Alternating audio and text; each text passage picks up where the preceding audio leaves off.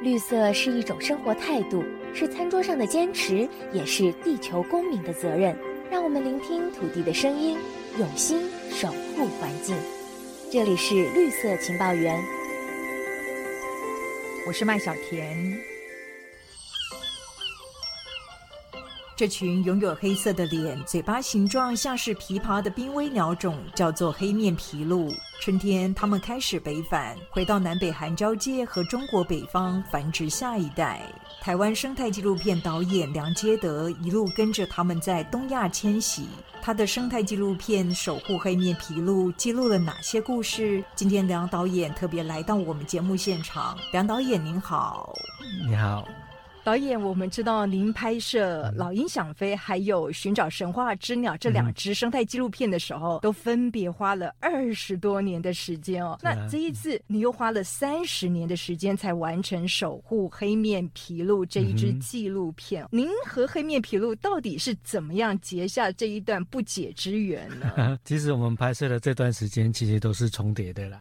因为一九九二年我开始买了十六厘米摄影机之后，我就开始想要拍纪录片，就去拍了。那会跟黑面琵鹭结缘，是因为我之前是中原院动物所刘小璐老师的研究助理。是这一当当十年，对不对？对。那因为黑面琵鹭那时候也受到关注，所以我拍的第一本底片里面就有黑面琵鹭。那之后就陆陆续续有空我就去拍摄，因为用底片拍成本很高，那又没有经费的状况下，很难持续的拍。是。那这个是我们透过长时间累积记录他们的一些研究啦，或是拍鸟的行程，所以我们不会在短短几年之内就拍了一个这样子的人物故事，还有鸟的故事。所以您这一支生态纪录片一路见证了黑面琵鹭最濒危的时候它的处境哦。您到了哪一些国家来捕捉黑面琵鹭的踪影呢？在一九九二年，黑面琵鹭因为枪击事件受到我们国内很多朋友的关注。那后来国外的单位就说啊，黑面琵鹭在台湾受到伤害，你们肯定要加强保护。当初那个刘小璐刘老师他就说，黑面琵鹭是一种迁徙性的候鸟，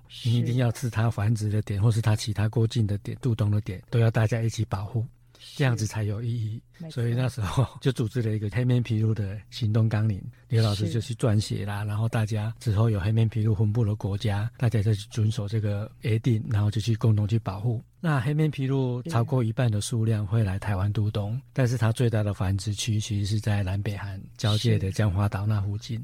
那我们影片记录的各地的学者啦，或是爱好者，其实都是长时间投入在关注黑面琵鹭身上的一些人物。您提到黑面琵鹭的繁殖地。全球最大的是在南北韩交界的江华岛，对在中国这边也有一处很重要的繁殖地，是吗？对，在中国辽宁的那个庄河口有一个岛叫新人头，那那个洗年头它其实当初是学者在找另外一种鹿食叫唐白鹿，它也是濒危的物种。那在找唐白鹿的中间，就不小心发现那个岛上有黑面琵鹭的栖息，是，所以大概是在一九。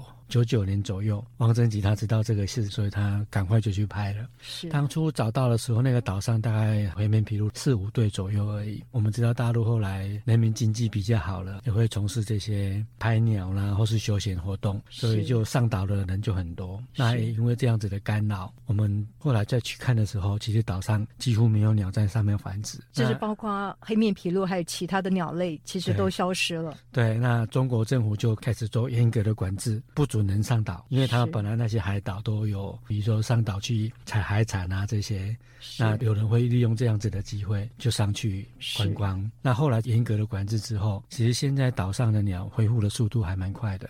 是，去年大概有一百四十几只的黑面琵鹭在岛上。所以栖息地的管理非常重要。一旦有管理以后，他们其实族群数量就可以缓慢的恢复。对，像其实刘小楼老师在影片里面有讲，所有的物种，包括黑面琵鹭，其实对他们来讲最重要的就是栖地。如果没有栖地的话，他们就跟我们人一样没有家。您刚刚提到的行人驼，其实您前前后后也去了非常多次，是吗？对我大概是十来次，但是因为那边。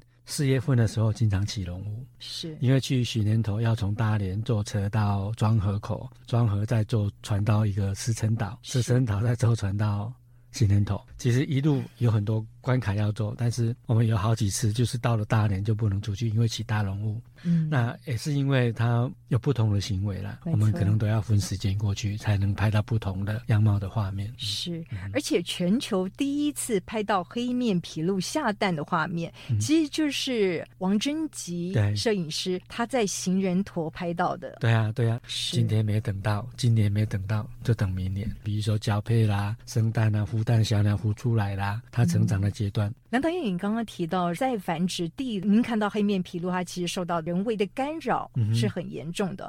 那我们一路的再来看它的越冬地哦，他们又遭遇什么样的生存威胁呢？越冬地主要像在台湾，它面临最大的问题也是栖地问题。比如说，现在在台南有很多私募养殖的渔温的主人，他为了要收成要比较好，以前浅平式养殖，那就改成深水池。那这个深水池是可以一年到头都在养私募鱼的。但是黑面琵鹭就没办法去利用，因为前平式养殖的时候，那个渔夫抓走了四目鱼，剩下了一些比较小的，像无国鱼啦，我们说的下杂鱼，这些他们不会去抓，让黑面琵鹭让其他鹭鸶科去觅食去吃。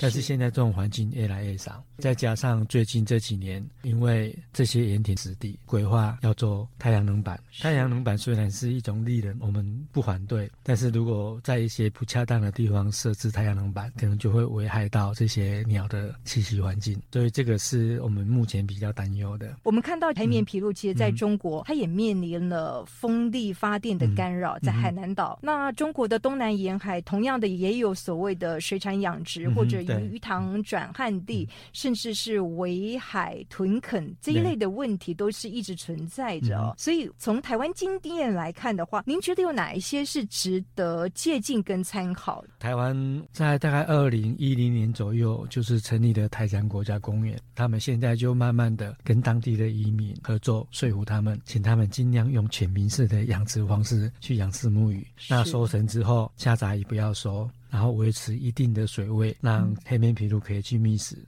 那如果你的那个渔温里面有黑面琵鹭，有一些些鸟去觅食的话，帮忙做记录，政府就会有一些补贴。这等于是一种友善养殖的方式。对，因为其实刚才主持人讲的，现在其实在中国沿海大规模的开发，湿地的丧失、栖地的丧失，其实是非常非常严重的，这个是个问题。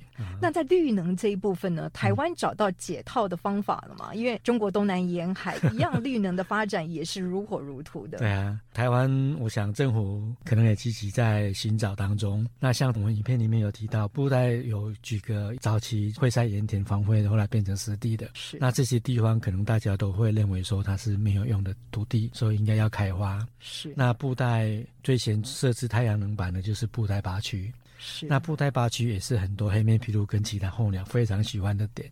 设置太阳能板之后，区地完全改变，鸟就完全不见了。是那后续要开花的，像旧五区啦、十区啦、九区这些，后来鸟会团体就跟国有财产体就是协商，那他们现在愿意这几块地，我们先不要开花。是，那就委托鸟会去做栖地经营管理。这当中，我们就看到这一些团体哦，在这个过程中的努力，占了很重要的一个角色哦。对，它可以跟国家政策面可以做一些抗衡。对，其实我们台湾政府应该还算民主啦，因为如果民意众多反对的话，他们可能会顺其民意，因为也是为了环境嘛。导演，刚刚您提到说，台湾是全球黑面琵鹭最主要的越冬地，大概全球有六成左右都在台湾越冬，是吗？对，长久以来都是这个样子。像在一九九二年发现黑面琵鹭，全世界不到三百只的数量，那那时候也是超过六成在台湾渡冬。经过三十年，几乎都是这样子。去年世界鸟类普查里面，全球有六千一百六十二只，大概有三千八百二十四只，超过一半的数量是在台。渡东。那么，为什么他们相较的是选择台湾的西南沿海，而不是选择在海峡的另一岸 中国的东南沿海？这是因为环境栖地的问题吗？可能是因为每个鸟种当然有不同自己的魂部，他们有不同的选择。那可能也是他们获得食物的方便性有关。那我们知道中国沿海人比较多，应该说该开花了几乎都没有剩下可以保留的地方。那我们台湾大概就是因为有这么空旷的地方，那他们就愿意过来。所以台湾西南沿海这块栖地的守护，相对来说更是重要了。对啊，因为呃南部就是七股这边，然后一直到浊水溪口这一带，其实全世界超过一半的黑面琵鹭都栖息在这里。那如果这一块地再不见的话，可能黑面琵鹭，我想它应该没地方可以走，没地方去的话，可能就就会在我们自然界消失。难道因为我们在您这一次的纪录片里面哦，您特别提到一只编号 T 六 T 六十九，对，为什么你会想要特别记录这一只黑面琵鹭的故事？其实这只比较特殊，因为它是一只被救伤的鸟，在放飞之前就会在它脚上装上脚环。是，那这只是第一只被证实说在我们台湾渡冬的鸟会飞到中国大陆繁殖的一只鸟。是，那从二零一五年之后，它每年几乎繁殖季飞到新人头。然后繁殖完之后，就是回到台湾来渡冬。对，他等于是嫁到辽宁的黑面琵鹭。对，那其实在中国也是拿这个当指标物种，他就开始在中国宣传。哦，哎，所以中国的宣传是说，那就是比如说他在中国找了很好的繁殖地啊，然后他会到我们台湾的渡冬，他也是这样子往返。然后我知道之前，因为我们有很多嫁到大连的，或是娶大连媳妇的人的，他们也都是用这样子的。方式跟这个鸟放在一起，在这边做比喻，所以中国反而把它当做一种政治统战。对，两岸一家亲。哎，这就有点可惜了。对，没错，他们大概就是有有这样子的意味了。哎，是。不过坦白说，要相较韩国，他们对于繁殖地的保护，中国可能还要再多加努力，是吗？是啊，没错。因为其实韩国有一些岛叫延平岛，是黑面琵鹭最好的自然的繁殖的岛，超过一百对。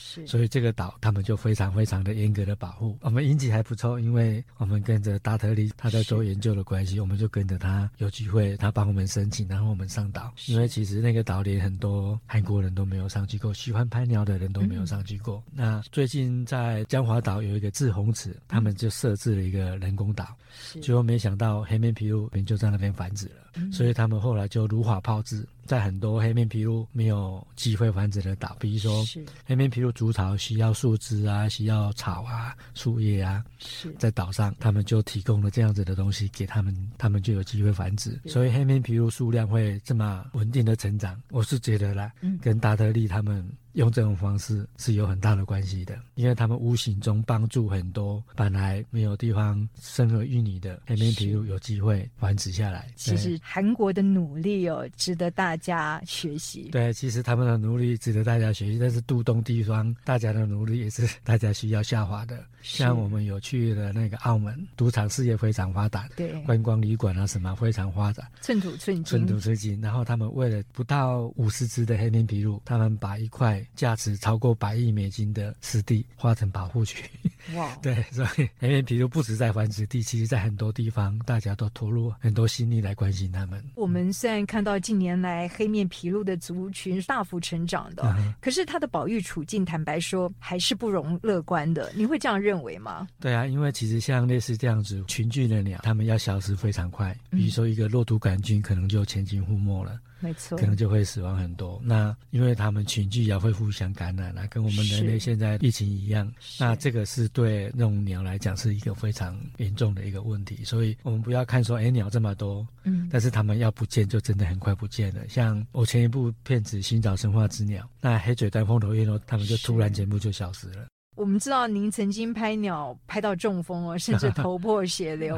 那么在这一次纪录片中，你取材的摄影家王贞吉哦，他其实也曾经罹癌，那罹癌后依然是继续拍摄黑面琵鹭。到底是什么样的动力来支持你们始终热情不减呢？啊，哦，这个也很难说上来，从小就是这样子了，就是我就是喜欢。你的兴趣你可以坚持多久？生态纪录片哦，是冷门中的冷门。是啊，没错。我想应该可以坚持到自己拍不了、动不了。那么梁导演，您花了大半辈子跨国拍摄黑面琵鹭之后，您从当中学到最重要的事是什么呢？最重要的是啊，我从很多关心黑面琵鹭的人身上得到了，大概就是要坚持。你认为是对的事，你坚持去做。而且这当中，你从鸟类的处境，是不是也看到人类的处境？啊鸟类的未来也看到人类的未来。我们喜欢赏鸟的人有一句话叫做“今日鸟类，明日人类”，就是希望大家多多关心我们生活周遭的一些生物，不管是鸟也好，或是其他也好，这些生物为什么会有这样子的变化？可能是它受到什么样子的迫害啊、我们是需要共同关注的。没错，所以我们希望这一次大家从这一支嗯纪录片一起来共同关注黑面披露。好的，今天非常谢谢梁导演您接受我们采访，谢谢主持人，谢谢。